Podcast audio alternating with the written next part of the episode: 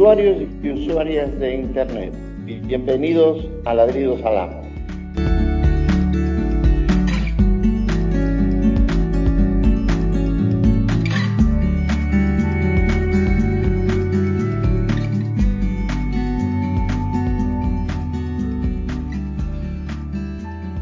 Hoy vamos a hacer un poco el centro de la discusión, algo que ocurre montones de veces eh, en Internet. Eh, tenemos con nosotros a Sonia Blanco.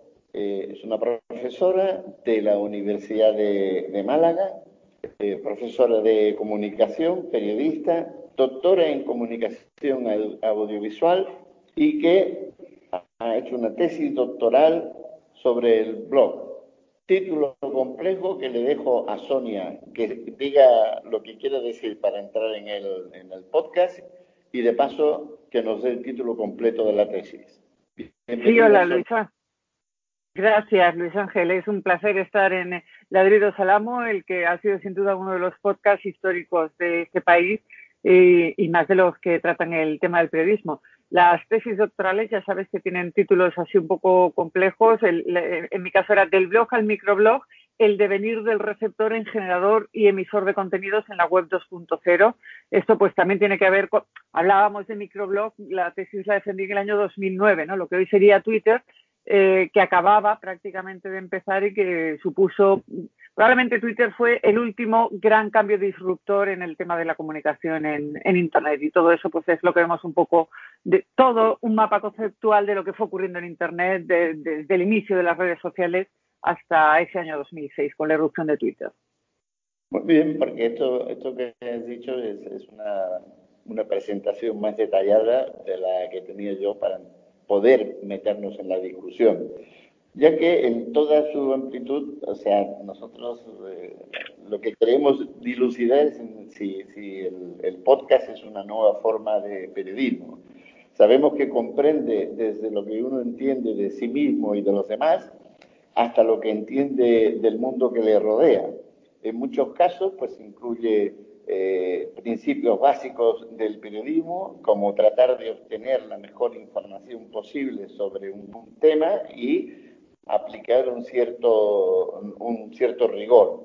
El desliz hacia la facilidad de la tecnología es en cierta manera lo que está eh, imprimiendo una cierta identidad al, podcast. O es muy fácil hablar de cualquier cosa en cualquier circunstancia y con eh, personas que a lo mejor no sabemos si están eh, facultadas para abordar los temas que, se les plantean. Y esto es un poco de lo que queremos hablar. Tú has escrito sobre el blog, en muchas circunstancias el, blog está emparentado con, con, el, con el podcast y vamos a tratar, digamos, de aclarar, aclararnos un poco sobre si esta es una nueva forma de periodismo o si estamos hablando eh, de algo que rompe el hilo de la comunicación que nosotros conocíamos y que era, digamos, una forma tradicional de dirigirse a la sociedad, desde el especialista, el periodista, hacia quienes consumían los productos que llegaban a través de este proceso de comunicación. Te escucho, Sonia. Bueno, has planteado ahí un, montón de preguntas casi con las que ya podríamos rellenar casi todo el espacio. Em, en primer lugar, bueno, cuando hablamos de, nuevas formas de periodismo, y también tuvimos esta discusión, hemos tenido durante mucho tiempo con respecto a si el blog era eh, periodismo um, o si YouTube era periodismo, eh, con respecto a los distintos lenguajes que se han ido utilizando en, estas nuevas redes sociales. Entonces, el, podcast yo creo que será periodismo en función de su contenido, no en función de la herramienta que utilizamos para difundirlo. Yo siempre creo que el periodismo para definirlo está en el contenido y luego decidiré si lo emito en vídeo, en texto, en audio y si lo hago en directo o si lo hago en diferido, ¿no? que serían estas eh, posibilidades. Otra de las ventajas que ha aportado el podcast, que tú muy bien señalabas, ventajas o desventajas, eh, estaba en el hecho de que decimos que cualquiera ahora, pues realmente puede ponerse a hablar de cualquier tema y que en muchos casos no siempre tiene por qué estar eh, eh, facultado adecuadamente para hablar de esos temas, pero eso ocurre en cualquier tertulia de actualidad o cualquier tertulia política que puedas ver en cualquier medio tradicional, con lo cual tampoco en ese sentido habría mucha diferencia.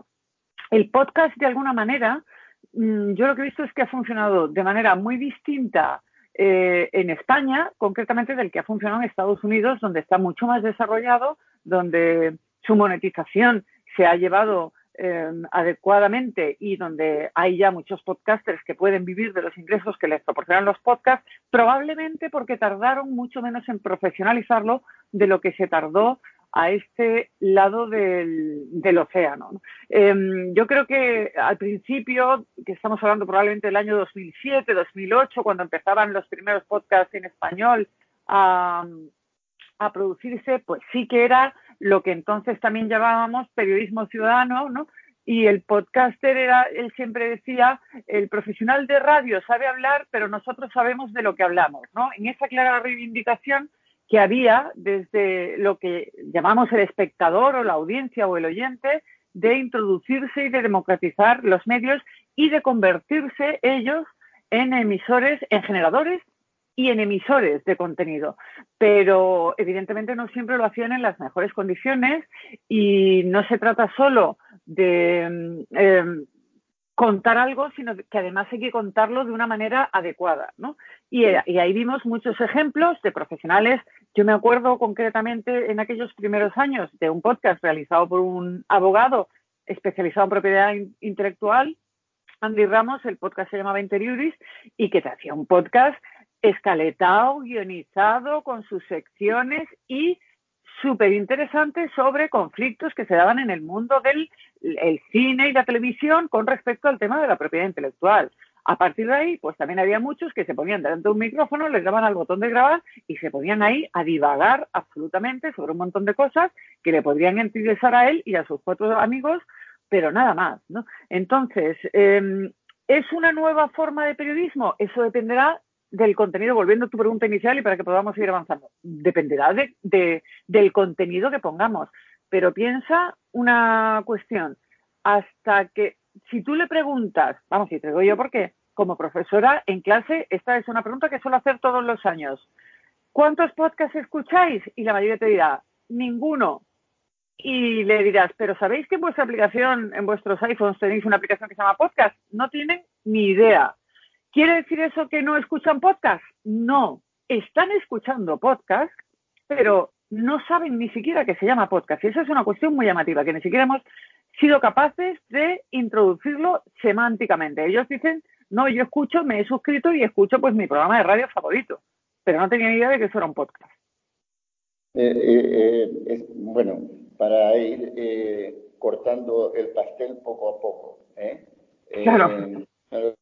Eh, es cierto lo que, las diferencias que hay entre el podcast en Estados Unidos y en España eh, es muy notable en, ese sentido. No solamente por una cuestión del tiempo que aparece cada uno y, empieza a tener un, uso mucho más cotidiano por parte de los ciudadanos, eh, sino también, sobre todo, por el hecho, digamos, de que eh, había un debate que funcionaba como contexto de lo que era el, eh, de lo que había pasado con el periodismo, con la irrupción de Internet, eh, y en España el contexto de ese debate posiblemente no fue lo suficientemente pesado como para crear esos compartimentos de las distintas formas de periodismo que, que empezaban. Yo te voy a decir una cosa sobre la que nosotros trabajamos desde hace tiempo eh, y creemos que eh, nos la estamos jugando en cierta manera ahí. Y es que eh, haces una diferencia entre distintos tipos de podcast, podcast perdón, donde hay gente que habla pues, de tal manera que se podría, digamos, colgar la etiqueta de periodismo ciudadano, aunque es una etiqueta, digamos, que pesa, todas maneras se podría. Es una etiqueta eh, que yo rechazo absolutamente. ¿eh? Está bien, pero nosotros decimos que si no se paga, no hay. Y esto es así desde que nos caímos del árbol. Es decir, el costo de lo que hacemos desde el punto de vista de la información y la comunicación y lo que se extrae a cambio, es fundamental que tenga algún tipo de pago. Esto es así también desde el principio de Internet. Si no lo hay, si la tecnología y toda la actividad que se desarrolla alrededor de la tecnología es gratuita o la concepción que se tiene es que es gratuita, entonces ocurre todo lo que sabemos que está ocurriendo con medios de comunicación que concebimos que son gratuitos. Podemos decir lo que queramos, no hace falta investigarlo.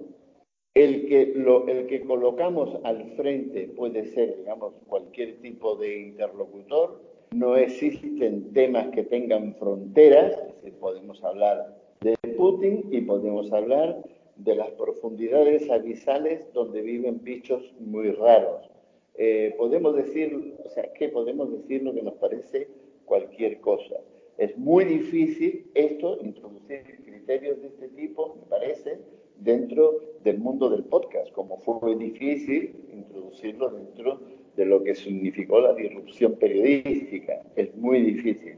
Pero yo escucho, por ejemplo, un podcast que a mí me interesa de, un individuo que lo hace en Estados Unidos y que además le conozco. O sea, ya tengo una serie de elementos de peso para llegar hasta su podcast y en la presentación dice, o sea, hay una voz que dice Marvel presenta y cuando te dicen una cosa así te dan ganas de apagarlo. O sea, si Marvel es el que está respaldando un podcast de ese tipo, eh, apague y vámonos. Porque en España, ¿lo encontramos en alguna parte, Sonia?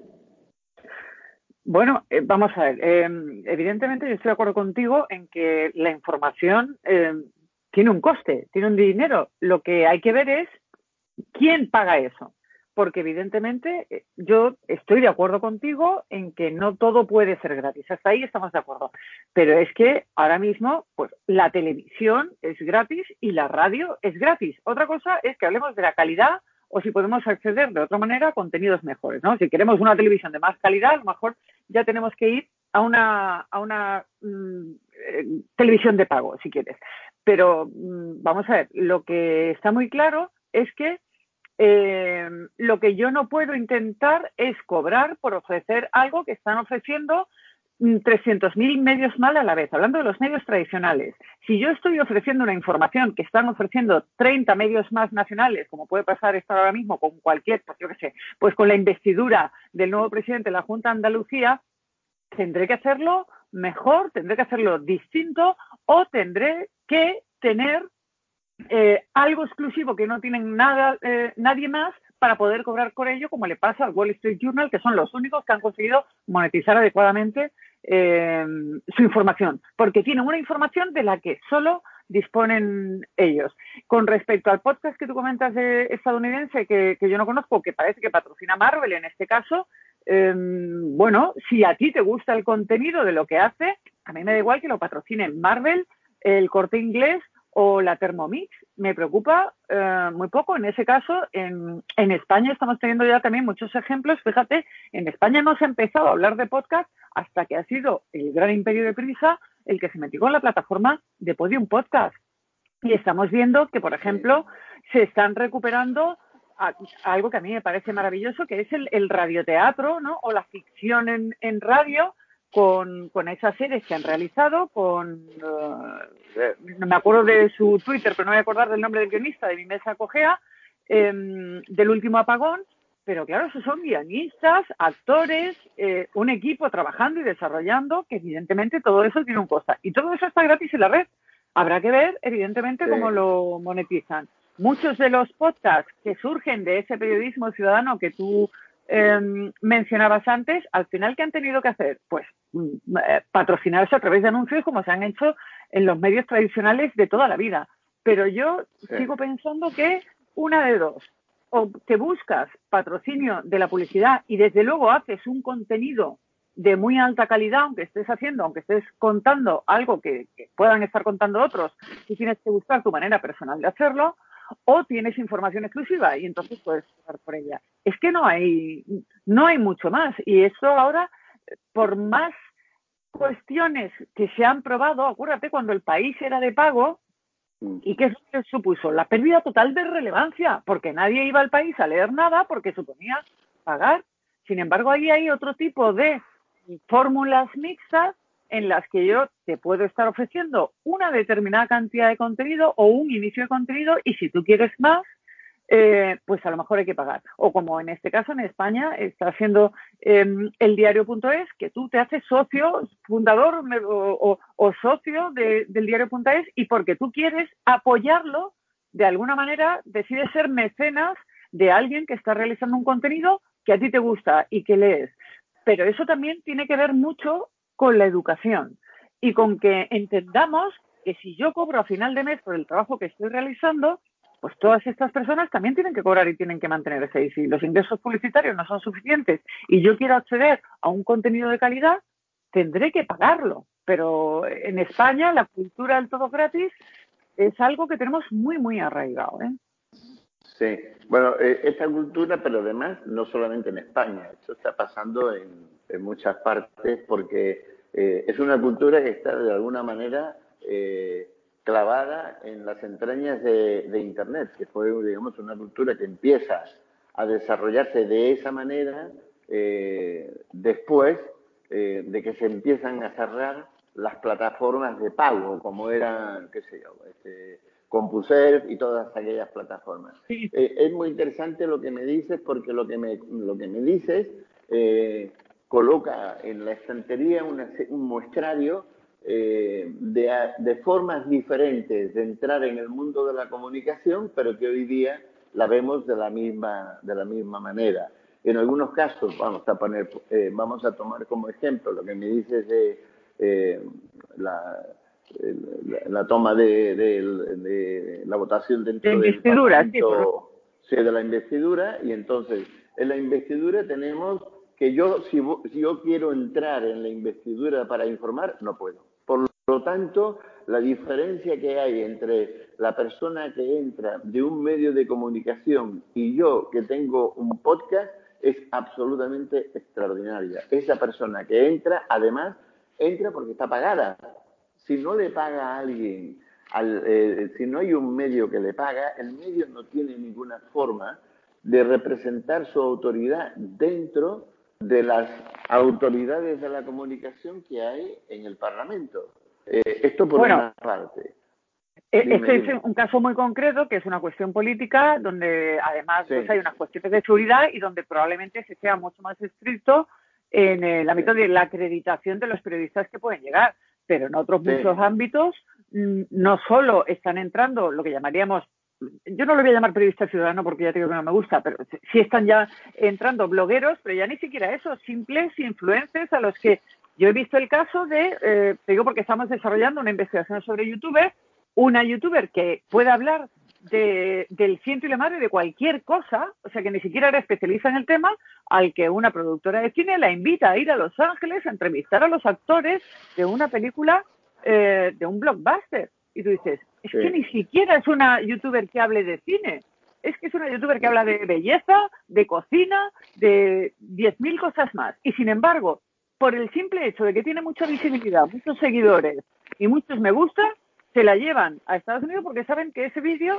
eh, va a ser muy difundido y va a llegar a ese nicho de público. Entonces yo creo que ahí también estamos, se están cometiendo unos errores muy graves que ahora están empezando a salir a la superficie y se está empezando a ver. Totalmente de acuerdo. Claro. Sí, totalmente. Está empezando a ver que toda esta fiebre del influencer eh, al final mm, tampoco se monetiza y esa pretendida influencia tampoco es tal. Por muchas visualizaciones que tenga, si la gente al final no compra tu producto, ya me dirás qué hacemos. Sí. Bueno, si no compra el producto, entonces el que le paga a este influencer para que haga toda esa actividad supuestamente para que haya una retribución del tipo que sea, con productos, con eh, pagos, con ropa o con lo que sea, no le paga. Y entonces se va para afuera.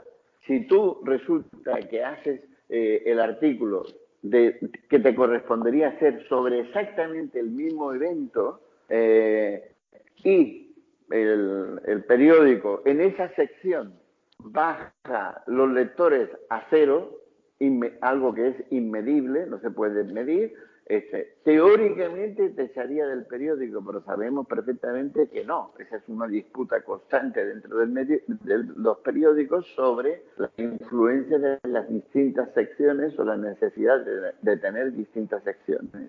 Yo creo que el influencer en ese caso es un medio de comunicación sobre un solo tema y además gratuito, aunque le paguen para que haga todo lo que tiene que hacer.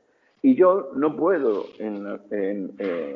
competir con eso, bueno, aunque, aunque tenga más y aunque sea mejor y aunque sea peor, no puedo competir con eso. Y este, este es un problema que está ocurriendo y está discurriendo a través de Internet en todo el planeta. Es decir, las plataformas gratuitas en las cuales la información puede eh, eh, entrar sin ningún tipo de traba, esto, esto lo dijiste tú al, principio, cuando hablaba, eh, de las diferencias y realmente de lo que estabas hablando era de la educación, que después lo has sacado a, a colación, es decir, la gente tiene que saber lo que eso significa. Si hay un influencer que va a ese evento que estabas mencionando para que gratuitamente informe y además se le pague en las condiciones que sea que se le pague, yo tengo que tener la suficiente eh, capacidad de discriminación como para decir, eh, vete del diablo, ¿sí o no?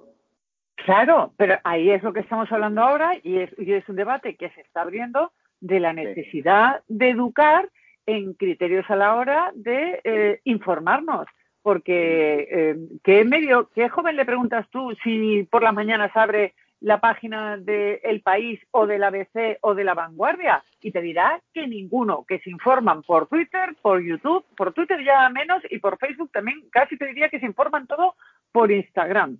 Entonces, em, evidentemente, si yo quiero saber de una película, pues a lo mejor estoy mucho más interesada en el trabajo que hace un crítico de cine reconocido que no en lo que hace una youtuber que se dedica a hacer un poco de todo. Pero, pero es que los jóvenes eh, no buscan el medio de comunicación, ellos no distinguen, ellos entran en Google y dicen, quiero saber algo sobre la investidura de Moreno Bonilla sobre las noticias que están pasando en Totalán o sobre la última película de Marvel. Y, y, ese es otro de los problemas. Y entre los 10 primeros enlaces que se encuentran, y eso depende de algoritmos y no de criterios de nadie, pues ahí pinchan y de repente pues pueden ir a dar a la página de un medio de comunicación o a la página, permíteme, de un descerebrado que no sabe de lo que habla, pero que está diciendo barbaridades. Ahí tenemos el problema, fíjate, dime. No, no, no, este, sigue, sigue esta idea que estabas desarrollando. la, idea está en que ahí tenemos el problema, por ejemplo, de cómo se están mezclando eh, y todos esos medios supuestos, y aquí voy a poner muchas comillas, medios de comunicación que están mezclando noticias verdaderas con noticias falsas, que están difundiendo información falsa bajo la apariencia de que están haciendo periodismo. Porque a mí el influencer que se dedica a hacer tonterías por YouTube me preocupa menos. Eh, eso es puro entretenimiento, Luis Ángel. Lo que me preocupa son que de repente a mí me digan, eh, y esto lo sufrimos todos, y yo creo que los periodistas, los periodistas más, que nos mandan por Twitter. Fíjate la noticia de que ha salido de que a los inmigrantes le están pagando más que a los nacionales. No sé.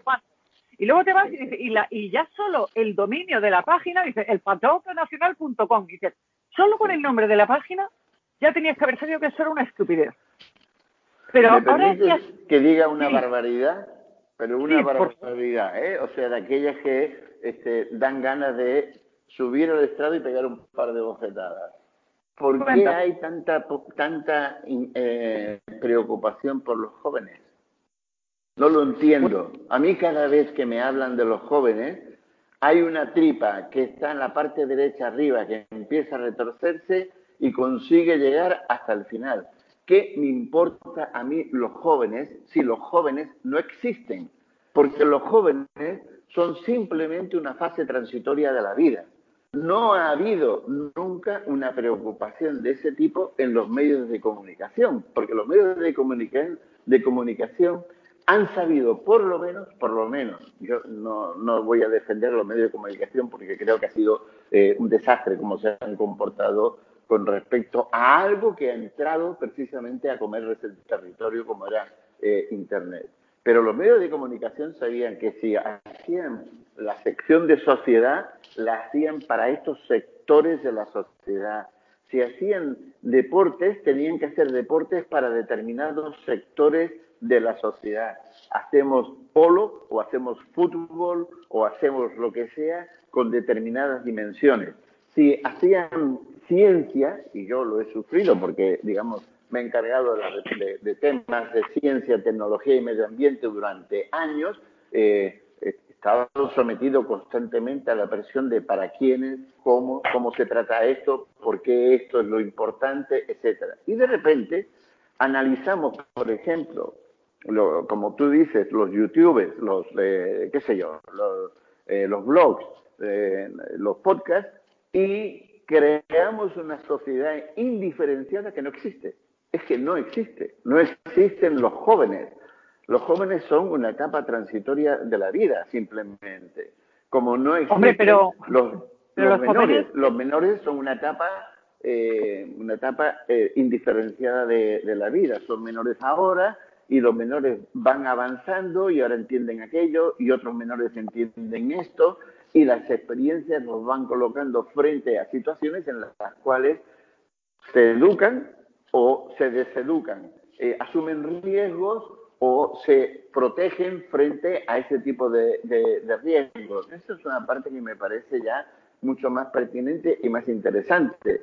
Eh, A mí los jóvenes como elemento de análisis, por ejemplo, de, los, de YouTube, no me interesan absolutamente nada porque estamos diciendo estas cosas en las cuales, no, las que estás diciendo con respecto al cine, sino estamos diciendo cosas como, por ejemplo, que si una niña de 9 u 11 años adquiere una cierta destreza para pintarse la cara y abre un YouTube sobre maquillaje eh, y entran 200.000 personas en esa en esa en ese YouTube eh, hacemos un análisis de lo que pasa ahí adentro y este y yo no sé si merece la pena porque la niña se va a cansar dentro de tres días y lo que quiere es un chupa que mm, ya no hace más eh, maquillaje y la continuidad me parece absolutamente central en la vida. O sea, la continuidad significa la posibilidad de crear casuística, crear experiencia, un montón de cosas. O sea, que, tú y yo nos conozcamos. Sí, pero tú piensa una cosa, cuando, cuando tú y yo éramos jóvenes, eh, pues evidentemente, probablemente los medios no interesarían lo mismo que le interesan. esa ha sido una discusión que hemos tenido siempre. Los jóvenes de hoy no leen medios de comunicación, los de antes tampoco. Los jóvenes efectivamente no leían periódicos, eso era así. Y los tenían allí, en los estudiantes de periodismo que tenían los periódicos en la puerta, tampoco los leían. O sea, todo tiene su proceso. Hasta ahí estamos de acuerdo.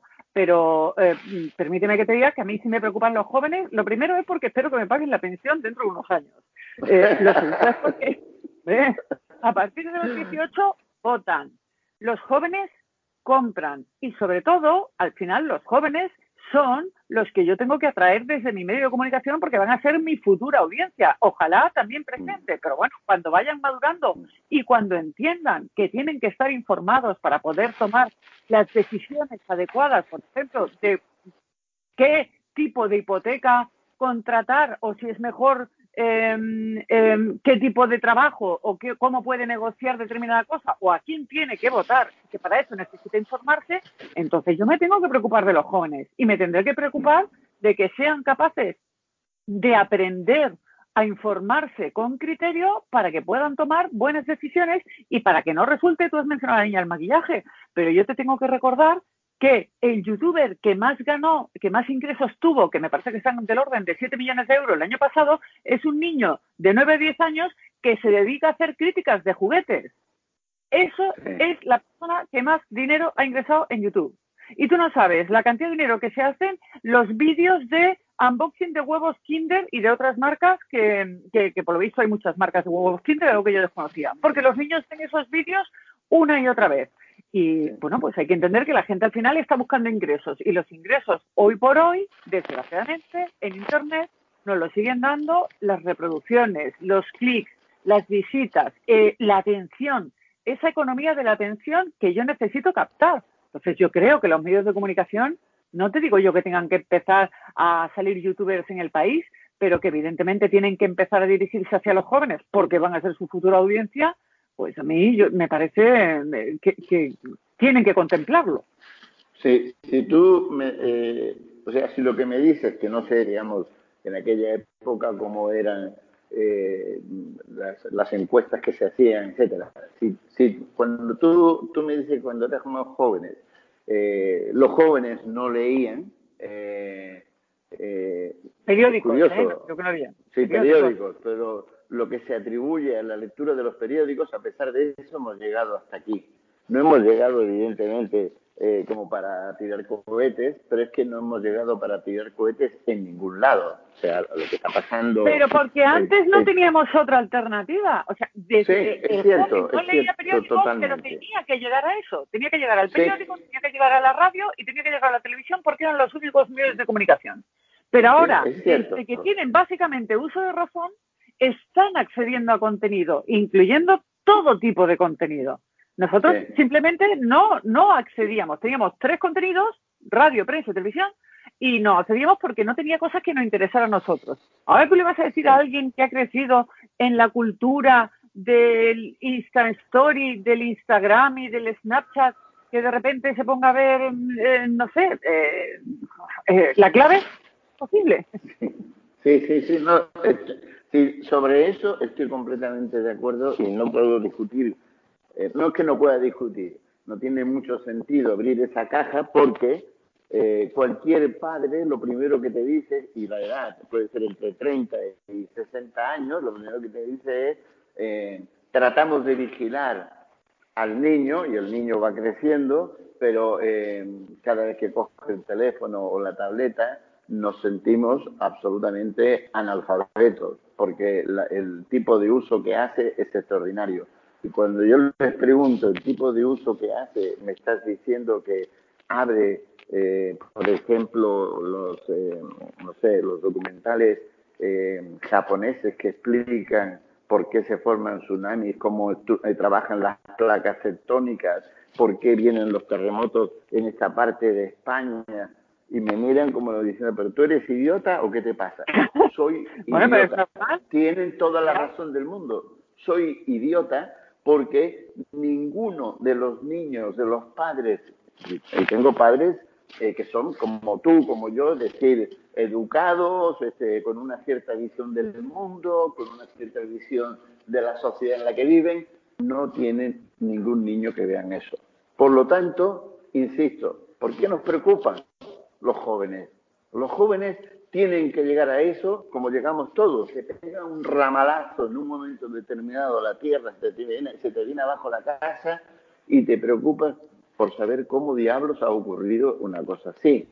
No entras previamente a ello. Y nosotros hemos entrado previamente a ello porque había una sistematización de la educación con un entorno obligatorio que nos permitía, digamos, eh, tener que adquirir una serie de conocimientos, quisiéramos o no. Y en el camino pues, los hemos dejado o los hemos ido incorporando porque las experiencias y la casuística nos ha llevado eh, por, ese, por ese camino. E insisto, desde el punto de vista de lo que nosotros hemos venido trabajando este, en estos últimos años, la gratuidad dentro de Internet es fatal. Lo puedo decir incluso en términos mucho más eh, graves. ¿eh? Eh, no, no, yo estoy, absolutamente, yo estoy absolutamente de acuerdo contigo. Pero fíjate lo peor que nos ha sucedido en la historia de la humanidad ha sido la posibilidad de entrar en el mundo de la comunicación sin pagar. O sea, eh, yo mismo pongo el ejemplo. El que estaba arriba del árbol le decía al otro, ten mucho cuidado que ese, ese... Perdón, perdón. Eso ya lo hacíamos con la televisión y la radio, solo pagábamos la prensa y tampoco porque nos iba a salvar a leerla. Entonces, no, pero la radio y la televisión se pagaba, o sea, había miles de formas para pagarla. Y, y el tigre de dientes de sable se pagaba de alguna u otra manera cuando tú tratabas de decirle al otro, no te bajes ahora del árbol porque te va a pegar un volcán, se pagaba. De, habían pagos directos, indirectos, este, periféricos, de todo tipo. Pero es que lo que está pasando ahora, no, no se paga. O sea, te da una dirección gratuita, el que sea, no se paga.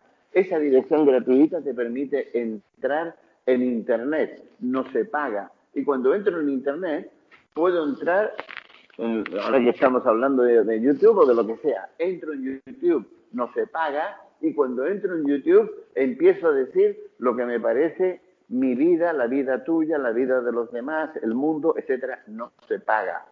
Y creo que es uno de los hitos más desastrosos que ha conseguido la, humanidad. Y además, eh, habrá, yo creo, porque, no, no perdón, creo no, eh, me parece que como ha sucedido en muchas otras ocasiones, habrá un reflujo, una resaca.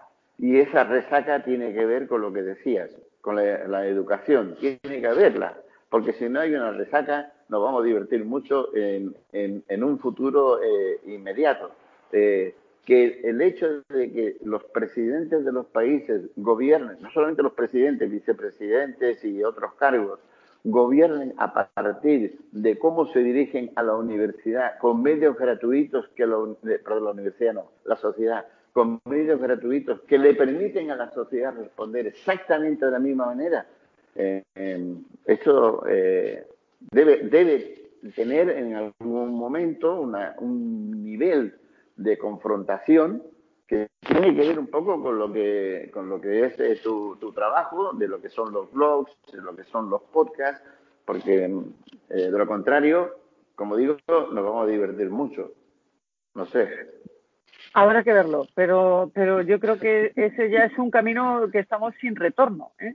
Y, y, habrá que pensar en otras vías, porque fíjate lo que ha pasado en el, en el mundo del vídeo. Eh, estaba todo el mundo pirateando las series eh, por sitios como Torrent y demás, y aparece plataformas como Netflix y HBO que por eh, menos de 10 euros al mes te dan un montón de contenido y mucha gente, evidentemente, o plataformas también de música como Spotify o, Google Music, lo que quieras, y de repente dice, y yo por 10 euros al mes me voy a complicar la vida y voy a estar bajando y tal, pues evidentemente mucha gente mm, empezó a pagar por los contenidos y lo hacía alegremente. Pero sin embargo ahora estamos viendo de nuevo la involución de que, claro, cuando ya no es que yo pago Netflix, sino que tengo que pagar Netflix, HBO, Sky, Filming, eh, Hulu y la madre del cordero, mire usted, que yo cuatro plataformas no puedo pagar. Así que al final no pago ninguna y me vuelvo al torrent. Y estamos viendo esa regresión a las descargas ilegales porque se ha fragmentado tanto el mercado del streaming en, en vídeo que el usuario eh, nuevamente dice, pero yo por qué tengo que pagar al final por todos estos servicios? Nuevamente tendremos que encontrar la manera de que el usuario entienda, yo siempre lo digo, si, si yo quiero cobrar al final de mes por todo mi trabajo, al final, evidentemente, eh, yo también tengo que pagar por todo ese trabajo. Pero tú eso explícaselo a un padre de familia que apenas llega a final de mes para pagar la luz, eh, el agua y la comida de sus hijos, o explícaselo, evidentemente, a un estudiante que no tiene un duro pues es complicado. Y por eso te digo que o pensamos en otras maneras de eh, rentabilizar y de generar ingresos por los contenidos o el camino eh, lo tenemos muy difícil, como dices tú, realmente. Sí, mira, esto lamentablemente eh, vamos a tener que terminar. Pero como te digo, lo suficientemente entusiasmada con el tema, volveremos. pero Cuando quieras a lo siguiente.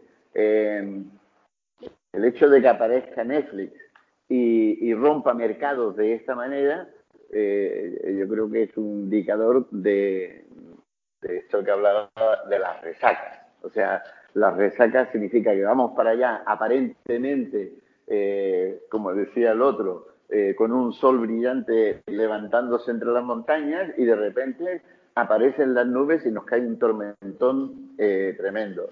Yo no sé en tu caso, pero yo en, todos los años en que me ha tocado hacer eh, periodismo de ciencia, tecnología, etcétera, yo he ido varias veces a, Hollywood y a Estados Unidos eh, para que me explicaran cómo la cajita mágica o desde la cajita mágica se iba a transmitir la película a 3.000 cines en el mundo eh, y, con un estreno simultáneo y con una calidad extraordinaria en digital.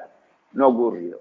Y sin embargo, estaba ahí y sin embargo ahora lo haces pero pagando con Netflix dentro de, la casa. El otro día mi sobrino, que vive en Nueva York, en Málaga, eh, le dijo a su madre, oye, ¿quieres tener Netflix? Y le dijo, oye, ¿lo puedo tener? Plim, plim, plim, plim. Y ahí tenía Netflix en el televisor de, de su casa. Y el segundo factor de esto que estamos hablando es el que has, hablado al final, que es el, factor clave, es decir, cómo lo hace esto un señor que es campado. Estamos hablando siempre de Internet y de todo este tipo de dispositivos en Internet que crecen y, se diversifican y entran en tu casa de miles de maneras, pero como entran con este amparo mental y conceptual de que eh, parece ser que la gratuidad eh, es extraordinaria, eh, ni siquiera puedo entrar a discutir mm, el paro en el que estoy o en el que están estos hijos que preocupan a tanta gente y entonces eh, tenemos una Internet muy difícil de analizar y de comprender. Y, no sé, yo creo que entre Netflix y el paro discurre por ahí el medio eh, un factor de análisis eh, que nos cuesta mucho atraparlo para entender incluso la sociedad en la que estamos viviendo. te, te, dejo con una despedida difícil, pero ya sé que, tú eres capaz. Eh... Bueno, nada, es que en el fondo estamos, básicamente, estamos de acuerdo en lo esencial, ¿no? Lo que pasa que lo que lo que no sabemos ni tú ni yo a día de hoy es eh, y además lo que sí sabemos de Internet es que es muy cambiante y que y que se está reinventando continuamente, ¿no?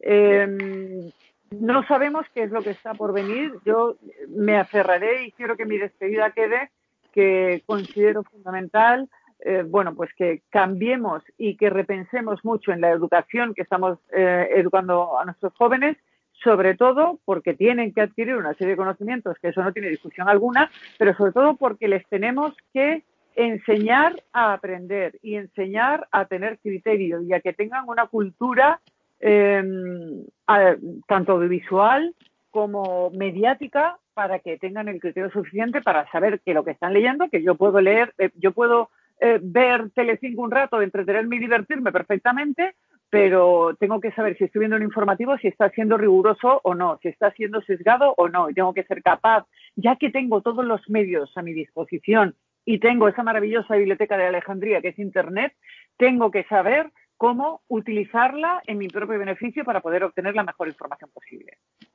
Exactamente. Oye, Sonia, eh, te agradezco muchísimo tu intervención, ha sido realmente muy, muy interesante y si te interesa, sé que eres una persona muy, muy atareada, pero este, cuando me digas, oye, la semana que viene, ¿por qué no nos metemos en otro ladrido salamo? Eh, yo te doy todo te doy todo, me refiero micrófonos, tiempo y, toda la disponibilidad del mundo para poder hacerlo. pues será un placer. Eh, muchas gracias a ti, Ángel. Usuarios y usuarias de Internet, eh, os agradezco este pasaje por Ladridos Salamos y os espero en el siguiente. hasta entonces.